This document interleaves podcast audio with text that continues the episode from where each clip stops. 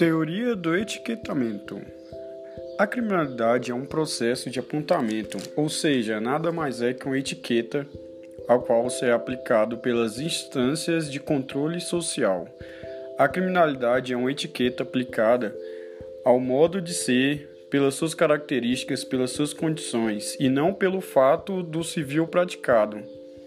Uma etiqueta ao morador da favela, o modo de se vestir, suas tatuagens, isso tudo é um rótulo, isso tudo é o etiquetamento.